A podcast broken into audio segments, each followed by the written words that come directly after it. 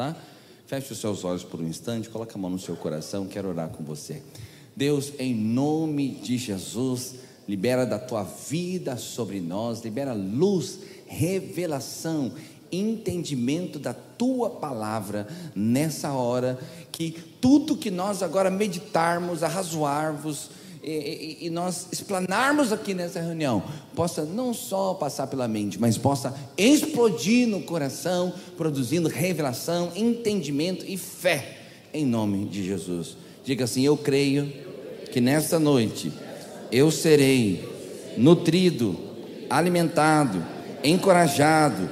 Diga: Eu sairei desta reunião com o meu coração cheio de fé para viver tudo aquilo que o Senhor tem para mim, e assim será na minha vida. Diga amém, amém e amém. Você sabe, algumas coisas eu gosto de fazer três vezes, porque três é o número da perfeição na Bíblia, né? Nosso Deus é Deus Pai, Deus Filho, Deus Espírito Santo. Jesus morreu plenamente, ficou três dias morto. Né? Então, três é, é, tem essa, essa simbologia. Aí ontem a gente estava fazendo nos, nos casais radicais, né? E aí todo, um monte de gente me frisou aqui, né? Tudo do Senhor é três vezes, né? Que aí a gente fez a renovação de votos, aí no final a gente falou, né? É, e com você quero passar o resto dos meus dias. Te amo, te amo e te amo. Tudo é três vezes. Aprende. Um, um dia nós vamos falar sobre a importância dos números na Bíblia né? Não é uma numerolatria, não é a idolatria dos números, mas os números têm sim significados e por isso eles foram colocados na Bíblia. Hoje eu queria falar sobre o fundamento da vida cristã bem-sucedida, porque nós estamos, ah, todos os semestres, nós separamos 21 dias para orar e jejuar por alguma coisa, e nós estamos orando e jejuando neste semestre utilizando um livro que é A Presença de Deus. E nós temos culto todos os dias. Então, por conta desses 21 dias, nós estamos tendo culto todo dia. Não é assim normalmente. Normalmente nós temos um culto por semana, que é o culto de domingo. Às vezes as pessoas me perguntam, falam, pastor, qual que é o, os dias de culto lá na sua igreja? Eu falo, domingo. Eu falei, não, mas os cultos mesmo, assim, domingo. Todos os cultos, pastor, é domingo, filho. Né? Nosso culto é domingo, porque durante a semana nós temos as células que se reúnem durante a semana, que é um outro tipo de reunião. Mas nesses 21 dias, nós temos culto todos os dias. Então, é um período de oração intensificada, de entrega intensificada, de estudo intensificado. E eu quero desafiar você a vir pelo menos um dia, se você não pode vir todos os dias. Alguns irmãos estão vindo todos os dias. Venha quantos dias você puder, mas venha pelo menos um dia. Se organiza. Chega um pouquinho mais cedo do trabalho para poder sair mais cedo também. E das 19h30 às 20h30 nós estamos orando aqui no prédio e fazendo esse jejum, tá?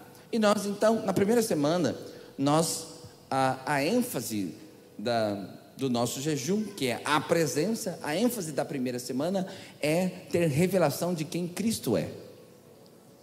Porque a presença é Cristo. Cristo é essa presença manifesta através do Espírito Santo em nosso coração, no nosso meio. Cristo é o mesmo ontem, hoje, eternamente. Por Ele, para Ele são todas as coisas. Nele foram feitas todas as coisas. Ele é a plenitude de Deus, a exata manifestação de Deus na terra. Né? Então, Jesus. E então nós estudamos que, vamos ver se você lembra, você está aqui. Jesus é o Senhor da glória, a grande pérola, a ressurreição, a luz do mundo, pão da terra, o pão que desceu do céu, água viva e hoje o noivo, o noivo que ama a sua noiva. E alegoricamente, tipologicamente, a igreja é essa noiva, que o noivo a ama tanto e virá para buscá-la para uma grande festa das bodas do Cordeiro. Então, são as faces, é a revelação de quem Cristo é.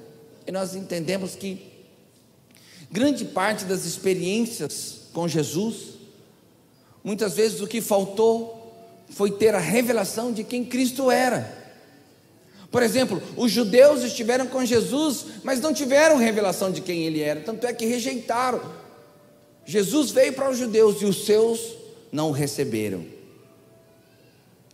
A Bíblia conta que a, a multidão que foi ter com Jesus e que experimentou o milagre da multiplicação dos pães, cinco pães e dois peixinhos, e com apenas cinco pães e dois peixes, Jesus fez a multiplicação e alimentou uma multidão de provavelmente 20 mil pessoas, porque a Bíblia diz que eram 5 mil homens, sem contar mulheres e, e crianças. Então, sei lá, talvez de 15 a 20 mil pessoas comeram da multiplicação de Jesus, e ainda sobrou 12 cestos. E no dia seguinte, a multidão foi ter com Jesus. E Jesus falou assim: Vocês não estão vindo por conta de quem eu sou, mas por conta do pão. Porque ontem vocês comeram e se fartaram, e hoje vocês querem pão de novo. Ou seja, eles não tiveram, eles tiveram contato com Jesus, eles experimentaram do milagre, mas eles não tiveram revelação que Jesus era o pão vivo que desceu do céu. Jesus é a ressurreição, e a Bíblia diz que Marta foi ter com Jesus porque Lázaro, seu irmão, havia morrido há quatro dias. E Jesus fala para Marta: Eu sou a ressurreição. E aí, depois Jesus fala: Ele vai ressuscitar. E aí Maria fala: Sim, Jesus, eu sei, eu sei que no último dia os santos vão ressuscitar. Aí falou, e Jesus falou: Mas você não sabe quem eu sou? Eu sei, tu és o Cristo. Mas Jesus tinha falado que ele era a ressurreição. E Marta, apesar de conhecer Jesus, era amiga de Jesus, Jesus esteve na sua casa, não conhecia o Jesus, que ele era a ressurreição. Jesus nem havia morrido, mas ele já era, porque ele é o mesmo ontem, hoje, eternamente. Ele já era a ressurreição. Mas Marta não teve aquela experiência, ele não sabia ainda. E depois que Jesus então ressuscita Marta, ressuscita Lázaro, quatro dias depois de, de ter morrido, ela tem essa experiência e a revelação e o entendimento. Então, o título da minha mensagem é o fundamento da vida cristã. Porque o fundamento, e hoje eu quero trazer uma mensagem na mesma linha da temática dessa semana, ou seja, a revelação de quem Cristo é, mas eu vou dar uma ênfase um pouco diferente, uma ênfase complementar ao que está no livro. Então, o que eu vou falar agora não é o sétimo dia, eu não vou, eu não vou ministrar o sétimo dia, eu vou dar uma outra mensagem, mas que corrobora com os sete primeiros dias do nosso jejum. Porque o fundamento, também conhecido como alicerce, é a base sobre qual são construídas todas as coisas. Se o fundamento é sólido, então tudo que foi edificado sobre o que é sólido está seguro. Mas se a base é frágil, tudo que foi edificado sobre esta base não tem segurança nenhuma, a qualquer momento vai ruir. Por isso, qualquer edificação, seja ela física, uma construção, ou seja ela não tangível, né, como uma carreira, como um aprendizado, né, um conhecimento, precisa ter uma base sólida. Por isso gasta-se tanto na fundação das obras, por isso gasta-se tanto na formação de uma carreira, de um profissional, porque ele precisa ter uma fundação sólida. E se ele não tiver uma fundação sólida, na hora que na hora da luta, na hora da angústia, na hora da necessidade, não vai ter onde recorrer. Então, se nós falharmos no fundamento da vida cristã, toda vida cristã será frágil. Quantos estão entendendo? Toda vida cristã será frágil. Porém, se nós estabelecermos uma base sólida na vida cristã, então nós experimentaremos, sem dúvida nenhuma, uma vida cristã abundante, cheia de satisfação. E é exatamente isso que Jesus nos prometeu. Jesus disse que Ele era a vida, né? que o diabo veio para matar, roubar e destruir, mas que Ele veio para que houvesse vida. E Ele ainda faz uma observação: e vida abundante. É isso que Deus tem para mim e para você. Mas é importante ressaltar que o mesmo Jesus que disse que tinha para nós uma vida abundante, disse também que haveria luta. No mundo tereis aflições. Por isso tem de bom ânimo. Eu venci o mundo. Ele disse: só vai ter luta, mas esteja comigo, porque eu venci o mundo, você vai vencer também. Ele disse: depois o Senhor nos diz através do apóstolo Paulo, inspirando o apóstolo Paulo, ele diz, estejais preparados para o dia mau, por isso vista couraça da justiça, capacete de salvação, cinturão da verdade, escudo da fé, espada da palavra, sandálias da preparação do evangelho. Vista essa armadura, porque vai ter o dia da luta, vai ter o dia da angústia, vai ter o dia da batalha. E aí, se o seu fundamento, se o fundamento da sua vida cristã for consistente, você vai permanecer. Senão, você vai ser abalado. Jesus falou exatamente isso. Em Mateus capítulo 7, verso 24, Jesus fala algo muito claro a respeito de fundamento. Ele diz assim, ó, portanto, eu nem vou ler aqui. Jesus diz assim, ó, aquele que ouve as minhas palavras e a pratica é como homem prudente ou como prudente construtor que constrói a sua vida, a sua vida cristã, a sua casa sobre a rocha. Mas o imprudente, ou seja, aquele que ouve e não pratica, ele constrói a sua vida sobre a areia. Ele diz: sopraram os ventos, caiu a chuva, transbordou e veio com ímpeto contra aquela casa. Contra qual casa? Contra as duas casas. Tanto a casa que estava sobre a rocha quanto a casa que estava sobre a areia. Só que a casa sobre a areia ruiu e a da rocha permaneceu. Por quê? Porque a casa que está construída sobre a rocha, ela tinha fundamento segurança, consistência. E a casa que foi estabelecida sobre a areia não tinha fundamento, ou seja, até tinha algum fundamento, mas era um fundamento frágil. Jesus nos ensina pelo menos duas coisas: que o fundamento vai ser checado no dia da adversidade. O fundamento, presta atenção, ei, o fundamento da vida cristã é checado no dia da luta, no dia mal, como diz a palavra, no dia da adversidade, no dia das lágrimas. É nessa hora que o fundamento da vida cristã vai ser checado. Mas diz também, nós concluímos também que quem ouve e não pratica é porque no fundo não alcançou revelação. É por isso que ele ouve e não pratica. Então, esse ouvir aqui não era um ouvir de escutar, não é um ouvir de é, é, é, é, físico, de ondas sonoras, é um ouvir do coração. Isso é revelação. E eu sempre oro por isso. No começo da nossa reunião, orei hoje, Senhor, nos dê revelação. Que os princípios que passarem pela nossa mente explodam no nosso coração. Que não seja só natural, que não seja só superficialidade. Por quê? Porque quando não alcança o coração, ou seja, quando não há revelação, você só escuta, não ouve com o coração. Então, certamente, quem ouviu e não praticou é porque não alcançou revelação. Hoje eu quero te ensinar que a igreja que Jesus veio estabelecer na terra, ou seja, eu e você, somos sustentados, nutridos e fortalecidos pela revelação de quem Cristo é. Que é isso que nós fizemos essa semana. Quem Cristo é. Você precisa alcançar a revelação disso. Esse é o motivo. Porque muitos que estão na igreja, não são muitos que estão na igreja, mas são alguns irmãos, que somado todas as igrejas dão muitas pessoas. Mas esse é o motivo pelo qual alguns irmãos, que ora estão conosco, outrora vão embora, outrora estão no mundo, outrora se afastam.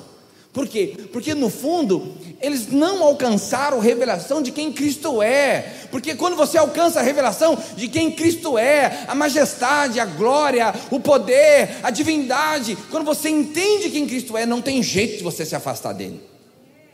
Não tem jeito. Mas por que, que se afasta? Porque não alcançou essa revelação. Como eu disse essa semana num dos cultos, porque veio para a igreja, veio para o culto, por conta de algum colorido, alguma coisa que atraiu, ou a música, ou uma palavra interessante, um jeito de ministrar a palavra que ele ficou cativado. ou veio porque queria alguma coisa. Isso que é muito comum também.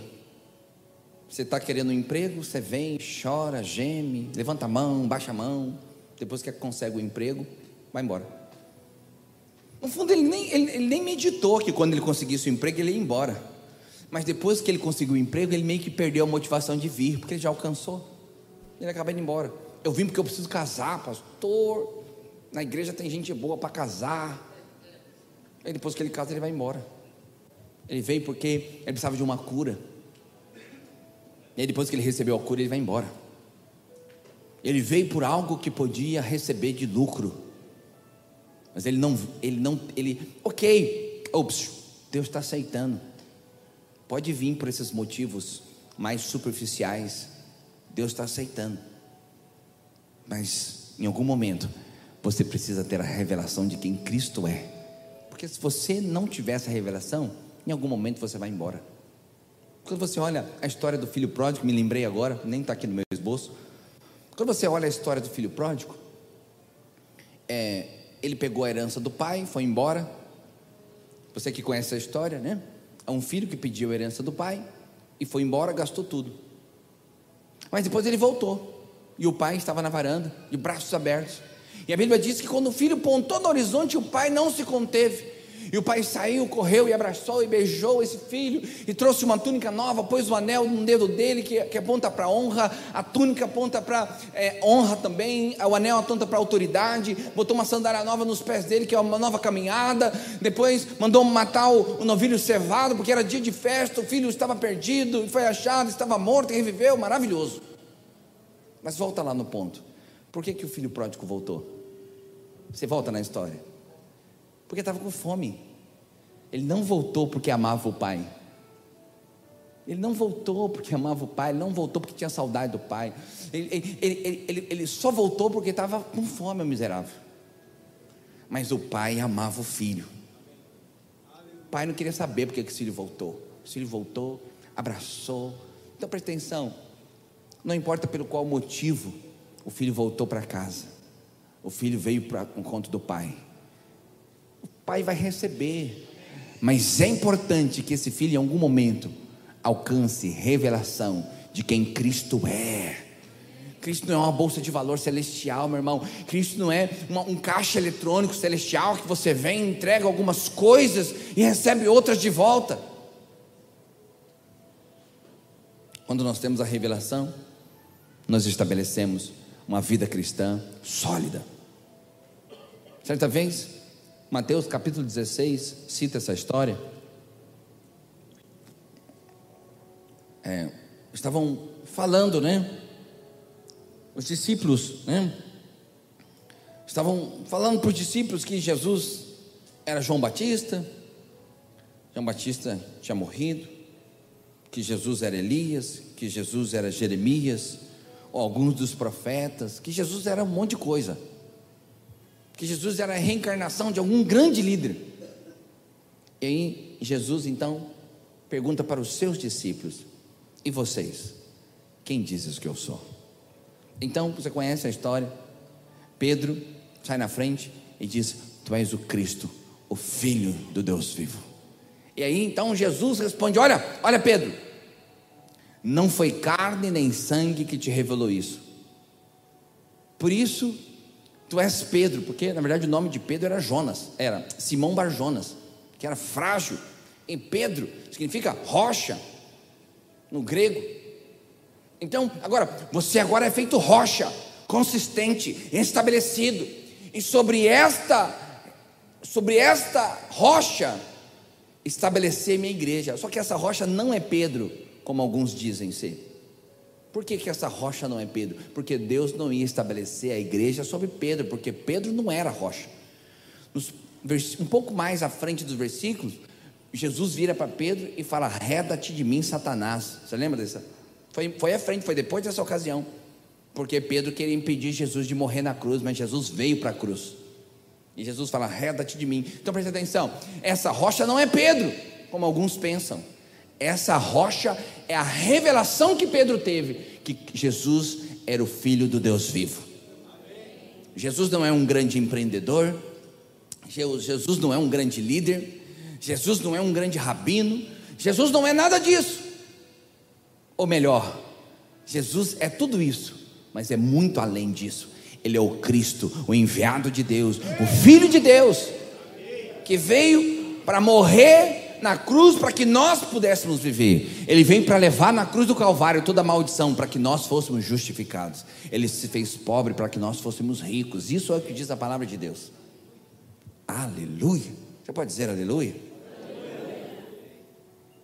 Então você precisa ter essa revelação. Porque presta atenção, essa vida abundante que Jesus planejou para mim, para você, você não vai experimentá-la se você não tiver revelação de quem Cristo é. Porque tudo que Deus fará na sua vida cristã depende da revelação de quem Ele é. E Jesus mesmo disse, fez uma autodefinição. Eu acho que a autodefinição mais prática e mais clara do Novo Testamento a respeito de quem ele era. Ele diz assim: Eu sou o caminho, a verdade e a vida. Ninguém vem ao Pai senão por mim, a não ser por mim. Então Jesus se autodefiniu com três faces, pelo menos nesse texto: caminho, a verdade e a vida. E nós estamos progredindo nessa revelação de quem Cristo é. Essa semana nós, nós vimos sete faces de Cristo, que Ele é várias coisas. E agora nós vamos ver Jesus como caminho, como verdade e como vida. E nós vamos alcançar uma revelação ainda maior a respeito de quem ela. Quantos podem dizer amém? amém? Então, o primeiro do texto diz assim, João capítulo 14, verso 6, diz assim: Respondeu Jesus: Eu sou o caminho.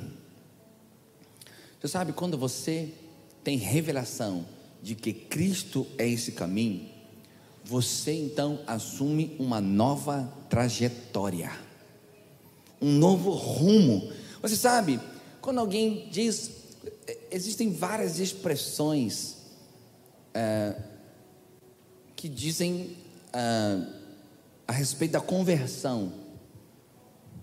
A, a que eu acho mais engraçada que tenho aí é que fala assim: passar para crente. Já viu essa expressão? Pergunta para quem está no celular: você já passou para crente? É engraçada essa expressão, né? Uh, mas uma das expressões também muito corretas é eu me converti. É a palavra conversão. Porque a palavra conversão ela, ela, ela, ela explicita uma mudança de rota. Quando eu fiz autoescola é, para dirigir, eu já dirigi há alguns anos, e eu fui lá fazer. É, eu já tinha carro e tudo, e eu fui fazer. Reprovei duas vezes. Duro, né? Cada máfia lá do, do, do órgão lá cara ficava andando com você até você errar alguma coisa. Mas uma, existia uma manobra que a gente treinava que era a conversão. Então você tinha que ir numa pista, parar numa esquina. Não sei se seu tempo era assim, nem sei se ainda é certo isso, né? Então você, você queria ir para lá e você estava vindo para cá e não tinha um balão. Como que você fazia isso na mesma rua? Hoje tem gente que para assim, vira assim, faz assim e volta, né? E causa acidente. Alguns. Mas quando eu estudei no Detran, você ia reto, deixava a esquina na sua costa, também é o que eu aprendi.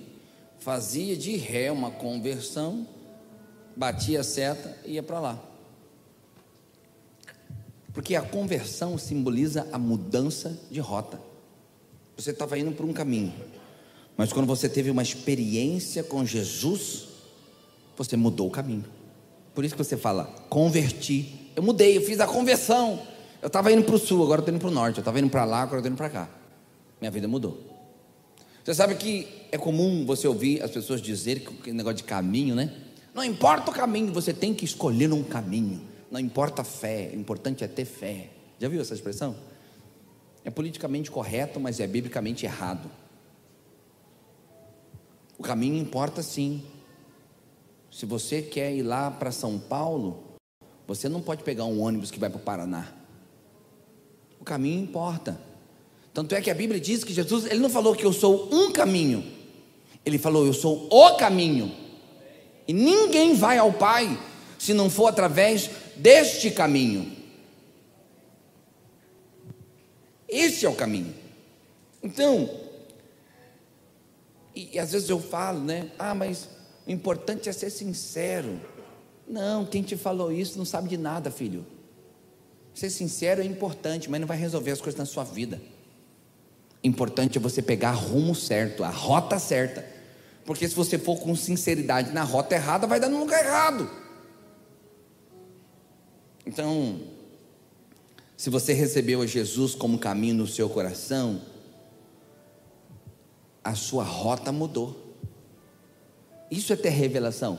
Quando você tem a revelação que Jesus é o caminho, a sua rota muda, o seu estilo muda, o seu rumo muda, o seu foco muda, porque isso é ter revelação de que Ele é o caminho. Pastor, e como é que é esse processo de mudança? A Bíblia chama isso de transformação. Não vos conformeis ao mundo, mas transformai-vos mas, né, pela renovação da vossa mente. Ou seja, por que, que você tem que ser transformado? Porque a rota mudou, filho. É para outro lado agora. Então, se antes você falava palavrão, quando você tem a revelação de que Cristo é o caminho, e você tem essa revelação, esse entendimento, sua rota mudou, filho, você não fala mais. Você pode dizer amém? Você não fala mais nem quando você está jogando bola, nem quando você está nervosinho. Você não fala. Por quê? Porque isso precisa ser transformado. Se ainda não foi transformado, você está muito na azul ainda, filho. Se, se não transformou o que está saindo de você, como poderia transformar o que está dentro de você, lá no fundo? Então, muda a sua linguagem. Se você era viciado em alguma coisa, quando você se converteu, você muda a rota. Por quê? Porque o Espírito Santo é poderoso para te livrar. Isso é revelação. Revelação, entendimento.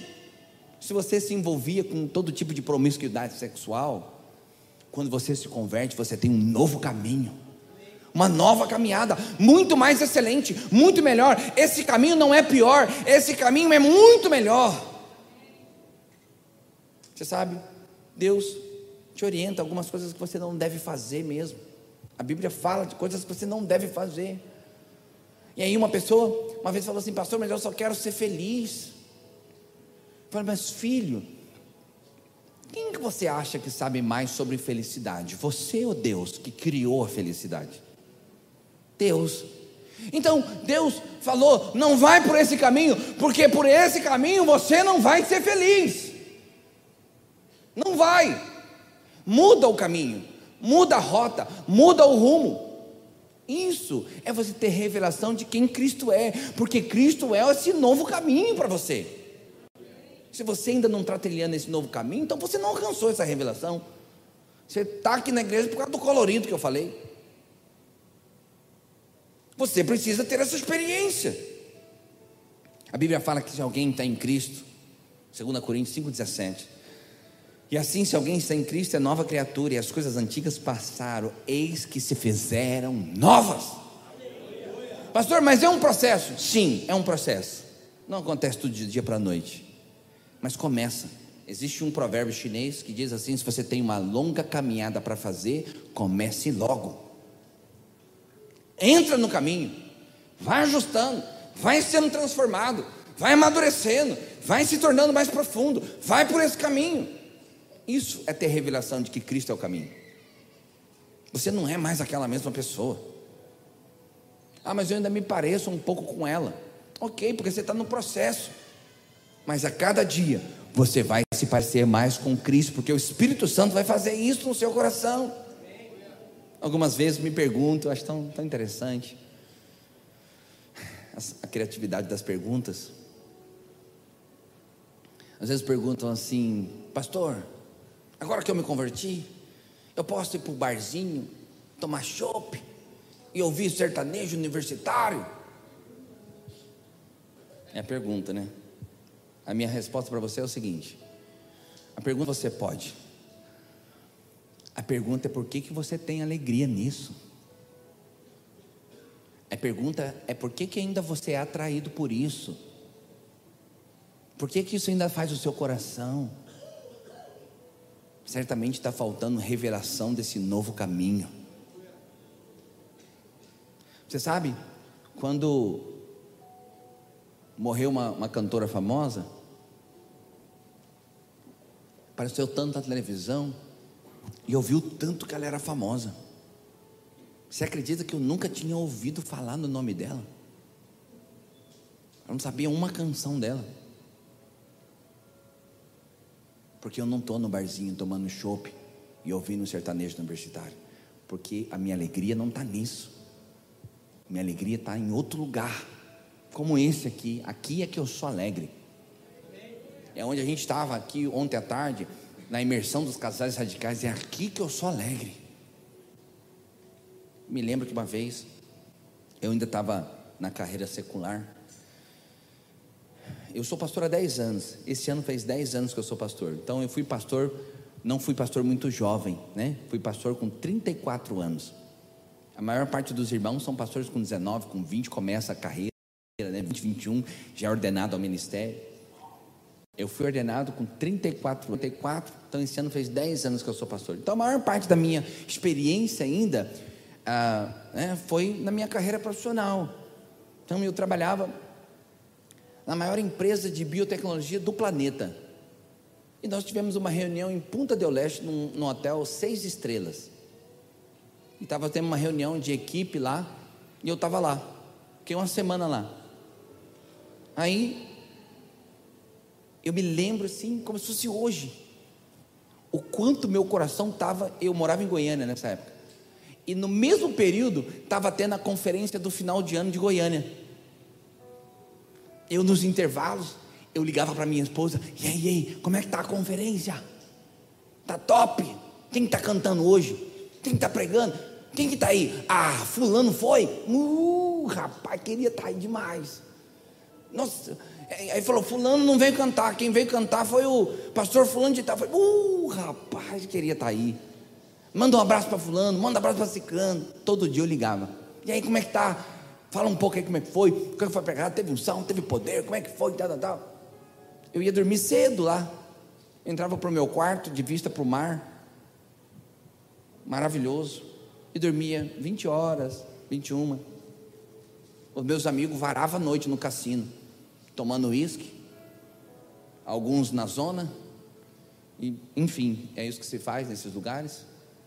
Eu dormia cedo, e eu ficava pensando assim: meu Deus, hoje é segunda, vou ficar aqui até sexta. Meu coração estava em outro lugar, meu irmão. A minha alegria estava em outro lugar.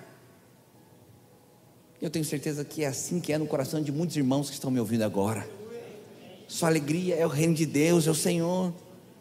Porque quando você tem revelação desse novo caminho, é assim que a sua alegria se manifesta.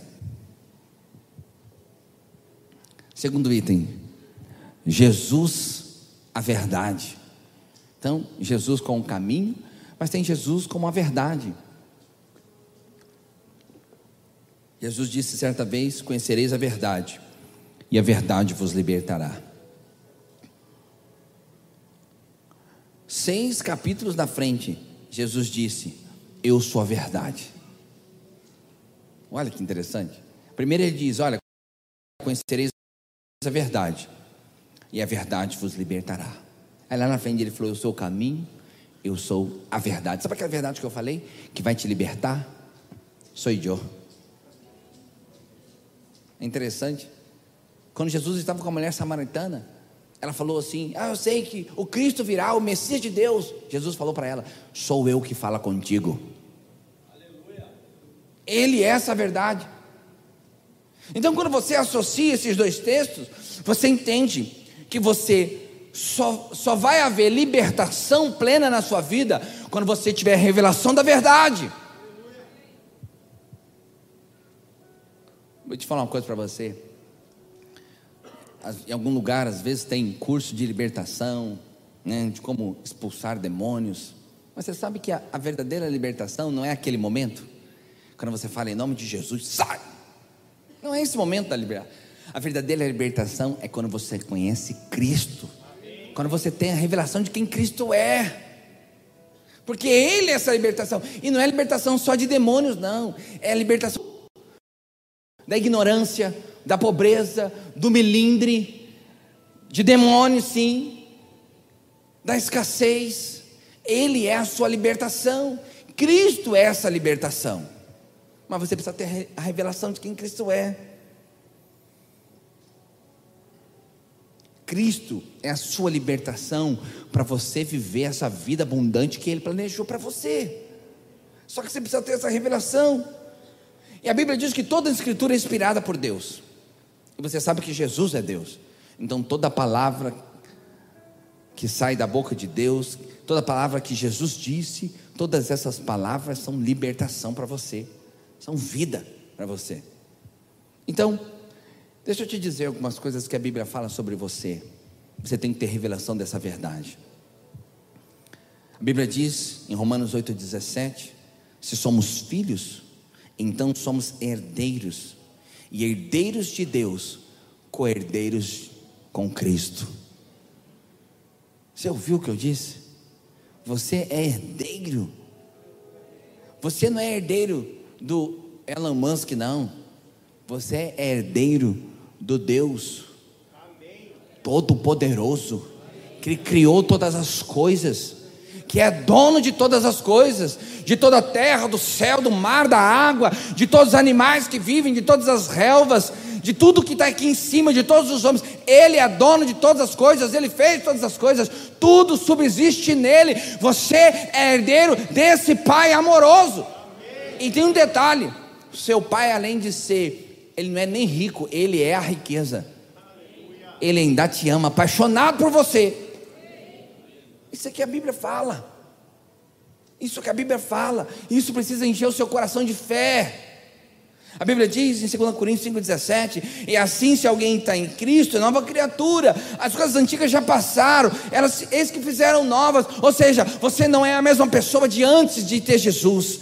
Você é uma nova criatura. Não importa o quanto diga, não importa o que a sua família diga, não importa nem o que os seus pais digam, não importa o que o inferno diga. Você é uma nova criatura e você é o filho amado de Deus. A Bíblia diz também que todas as coisas, Romanos 8, 28, todas as coisas cooperam para o bem daqueles que amam a Deus daqueles que são chamados segundo o seu propósito, mesmo que você não consiga compreender, mesmo que você não tenha um GPS de Deus, as coisas vão cooperar para o seu bem de alguma maneira. Pastor, me explica. Eu não tenho que explicar nada, meu irmão. Quem falou foi Deus, pergunta para Ele. Ele que falou que vai cooperar quando vai ser, de que forma vai ser, eu não sei, é coisa divina, é coisa de Deus. Mas você pode crer, todas as coisas cooperam para o bem daqueles que amam a Deus. Então, quando você vive uma situação de dificuldade, uma situação de luta, você pode fazer essa oração: Senhor, eu não sei o que está acontecendo, nem por que está acontecendo, mas eu sei, o Senhor está no controle de todas as coisas. E se está acontecendo, de alguma maneira, o Senhor vai virar esse jogo, e isso vai cooperar para o meu bem. Eu não sei como vai ser, agora eu não consigo nem compreender, o meu coração está dilacerado, o meu coração chora, mas o meu espírito sabe, as coisas vão virar a meu favor, as bênçãos vão correr atrás de mim, porque eu sou o filho amado de Deus. É isso. Agora você tem que ter a revelação disso. Se você não tem a revelação disso, você vai fazer como no desenho animado: ó oh, céu, ó oh, mar. É isso. A Bíblia diz Romanos capítulo 8, verso 1 diz assim: Agora, pois, já não há mais nenhuma condenação para aqueles que estão em Cristo Jesus. Não tem obra de macumba, não tem nome costurado na boca de sapo, não tem nada no despacho, na encruzilhada, mal olhado, não tem nada disso. Eu sou abençoado. Não importa o que os meus pais fizeram, o que os meus avós fizeram, que ancestrais antes de mim fizeram, não importa o que falaram, se jogaram bala no meu quintal, se jogaram sangue lá na minha rua, se espalharam sal grosso, não importa o que fizeram, eu sou abençoado, o inferno não pode mudar isso. Não há, não há maldição para você.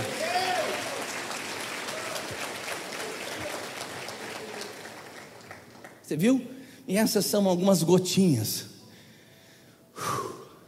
Essas são algumas gotinhas de um oceano de bênção da palavra de Deus para você. Então, quando você tem revelação dessas palavras, e Cristo é a verdade, essa palavra aqui é a verdade a seu respeito. Quando você tem revelação dessa verdade aqui, você conhece a Cristo uma dimensão mais profunda, você alcança a revelação. E por último, Jesus é a vida. Eu sou o caminho, a verdade e a vida. A primeira coisa que você precisa entender sobre receber Jesus como vida é que existe uma vida abundante para você viver com Jesus. Estava falando isso aqui na imersão dos casais. Tá bonito, pode deixar. Estava tendo uma aqui na imersão, eu falava assim, ó, precisa haver um veemente desejo por prosperidade. A gente estava falando sobre isso que a maior parte dos problemas dos casamentos estão relacionados com dinheiro, ou com excesso ou com a falta, geralmente a falta, né? Geralmente aqui no nosso meio, a luta maior é com a falta, né? Ou tem alguém aqui que está com a luta porque tem muitas ilhas e prédios, né? É, e é muito dinheiro que está dando muito problema, problema, dinheiro demais. E geralmente um ou outro pode ter, mas geralmente o nosso problema é a escassez, é a luta pela sobrevivência, pelo trabalho, pelo dia a dia. Então, é, e às vezes até já tem o suficiente, mas está sempre querendo mais, né? Então eu falei: olha, você precisa ter uma veemente vontade de prosperar. No aspecto espiritual, isso também é verdade.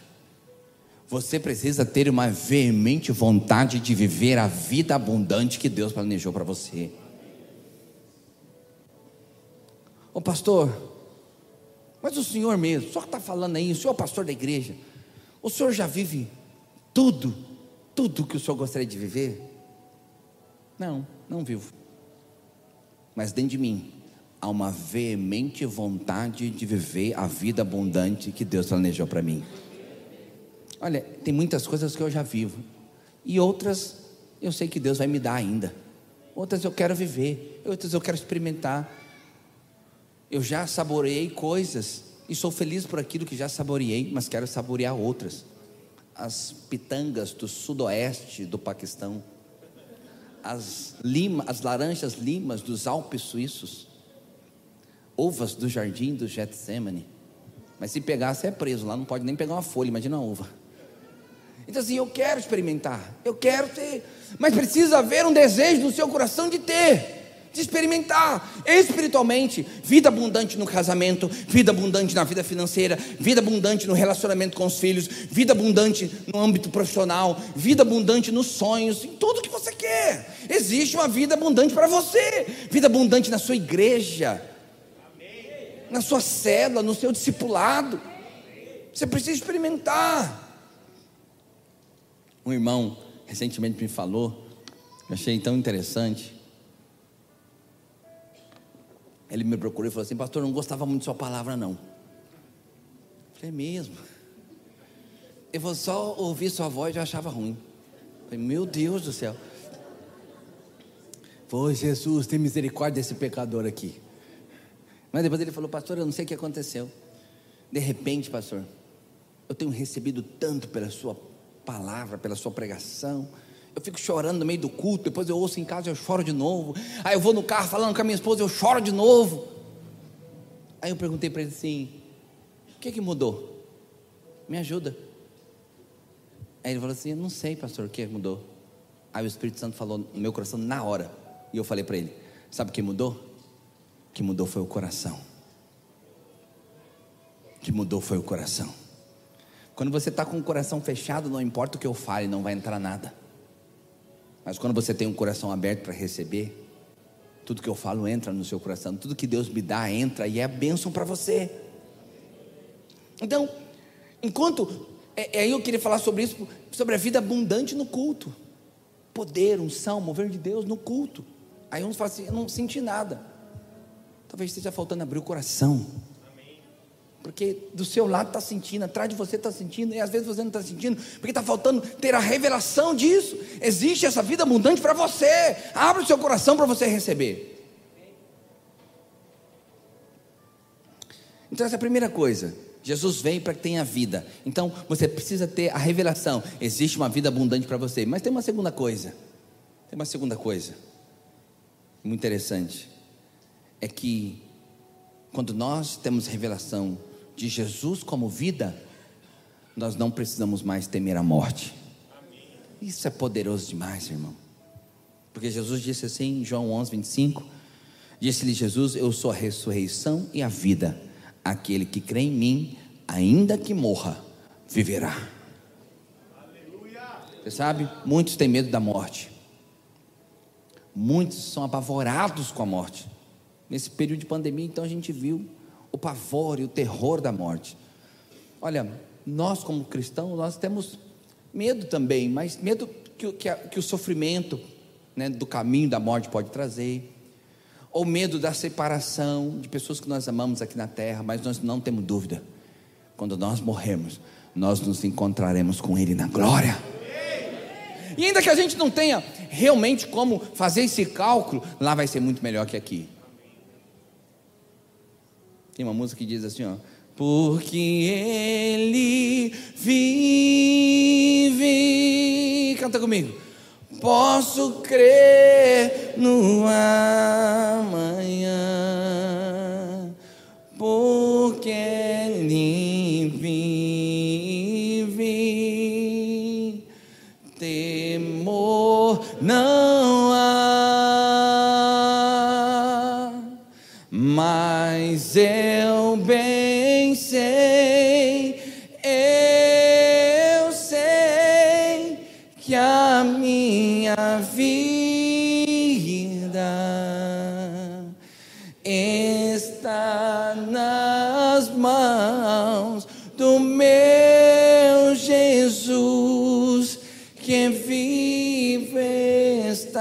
Última estrofe diz assim, ó. E quando enfim chegar a hora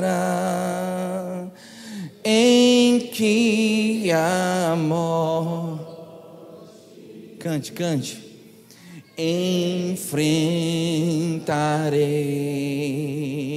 Com seu coração cheio de fé, diga: sem medo então terei vida. Levanta suas duas mãos e diga: Ei, a glória ao meu Jesus que me vê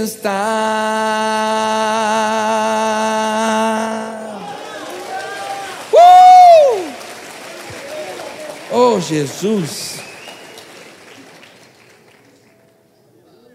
Porque Deus amou o mundo tanto que deu o seu único filho para que todo aquele que nele crê não morra, mas tenha a vida eterna. Eu quero aqui encerrar essa palavra, porque hoje eu quis trazer mais luz para você a respeito de quem Cristo é. Cristo é o caminho, Cristo é a verdade e Cristo é a vida. Quando você então tem revelação disso, existe um resultado. Sabe como nós chamamos esse resultado? De salvação. Quando você tem a revelação do caminho, da verdade e a vida, você é salvo, seu nome é escrito no livro da vida e Jesus, através do Espírito Santo, passa a habitar no seu coração você é chamado de filho de Deus. E todas as bênçãos que são do Pai são sua também por herança. Eu sei, não é fácil de entender. A Bíblia diz que as coisas espirituais são discernidas espiritualmente. Por isso Jesus disse para Pedro: Olha, você chegou nessa revelação aí, não foi pela sua matemática, não, viu, filho? Não foi pela sua sapiência, pela sua sabedoria, não. Você chegou nessa revelação de que eu sou Cristo, Filho do Deus vivo, enviado de Deus, porque meu Pai te concedeu revelação. Então, você não consegue realmente ter profundidade nisso que eu falei agora, sem revelação do céu no seu coração. Mas, se enquanto eu estive falando hoje aqui para você, o seu coração foi se aquecendo, enquanto eu ia falando, você ia aquecendo o seu coração, significa que está sendo ministrado ao seu coração essa revelação. A Bíblia diz que se com a tua boca confessares Jesus como Senhor e em teu coração creres que Deus o ressuscitou dentre os mortos, serás salvo. Porque com o coração se crê com a justiça e com a boca se confessa a respeito de salvação. Então, eu sei aqui que muitos que estão me ouvindo aqui já tomaram essa decisão de convidar Jesus para ser o Senhor da sua vida. Você já fez isso. Mas hoje eu quero fazer uma oração de novo confirmando essa decisão que nós já tomamos em algum momento. Quantos podem fazer essa oração comigo? Então eu vou fazer, eu vou fazer aqui uma oração. Eu queria que você ficasse de pé, não, mesmo sentado, mesmo no conforto aí do seu assento. Põe, pelo menos põe as duas mãos no seu coração. Depois nós vamos ficar de pé. Põe as duas mãos no seu coração. E repete comigo, diga assim: Senhor Jesus eu recebo como Senhor e Salvador da minha vida. Creio que tu és o Filho de Deus que tanto me amou e decidiu morrer na cruz do Calvário para me salvar. Diga ainda com mais fé, diga com mais convicção, diga assim: creio também que tendo morrido depois de três dias, ressuscitou e venceu a morte. Diga, diante dessa incomparável manifestação de amor, diga: Eu entrego a minha vida, os meus sonhos, os meus projetos, o meu futuro e tudo que eu tenho, pois eu sei que tu me amas e quer me abençoar ainda mais para que eu viva uma vida abundante. Diga assim: a partir de hoje, a minha vida não será mais a mesma. Diga: eu confirmo nesta hora a minha decisão de recebê-lo como Senhor da minha vida. Diga em meu coração, como caminho, verdade e vida.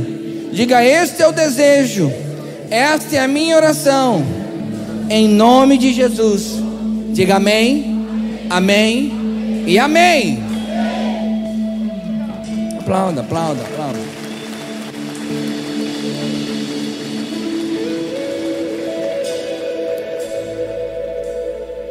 Bíblia diz que você tem que crer com o coração e confessar com a boca.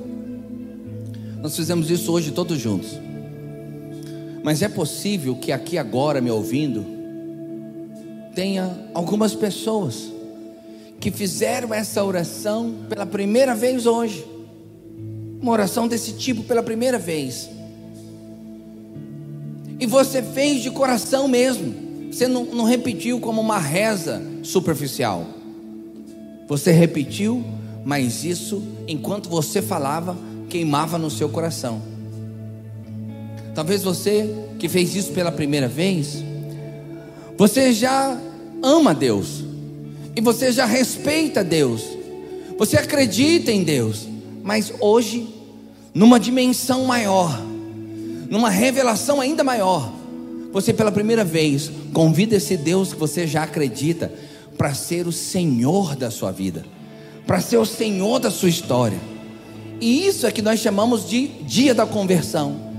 Quando você, com o coração genuíno, convida esse Deus que você já acredita para tomar o controle da sua vida, para assumir o controle da sua história, para ser o Senhor da sua vida. E quando você faz isso, o teu nome é escrito no livro da vida. Quando você faz isso, Deus vai morar no seu coração e realmente, literalmente, as coisas passam a ser diferentes para você. Eu sei que muitos já haviam feito essa oração e hoje fizeram mais uma vez. Mas talvez você esteja aqui e você nunca fez essa oração convidando Jesus para ser o Senhor da sua vida. E eu quero perguntar: quem que está aqui nessa reunião que fez isso pela primeira vez, mas não fez da boca para fora, fez com o seu coração queimando e reconhece, foi uma oração que vai mudar a sua vida, que a partir de hoje as coisas vão ser diferentes. Quem fez isso pela primeira vez? Aqui, Deus abençoe você, querido. Deus abençoe, Deus abençoe, Deus abençoe. Mais alguém aqui? Deus abençoe, querida. Deus abençoe você, Deus abençoe. Quem fez aqui? Quem fez aqui? Deus abençoe. Deus abençoe sua vida. Mais alguém? Mais alguém lá atrás? Deus abençoe, lindão. Deus abençoe isso. É que era um bebezinho ali, levantou a mão, valorizando a mão dele levantada. Deus abençoe, Deus abençoe. Deixa eu dizer uma coisa para você. Essa oração não é uma reza. Essa oração tem o poder de mudar a sua vida. Tá bom? Põe a mão no seu coração novamente. Quero orar aqui, selando essa oração. Deus, que essa oração que esses irmãos fizeram hoje, pela primeira vez, possa ser um marco, possa mudar a história, possa mudar o entendimento e possa dar início a um novo ciclo, uma nova caminhada. Em nome de Jesus, em nome de Jesus, em nome de Jesus. Amém, amém e amém. Você pode aplaudir ao Senhor?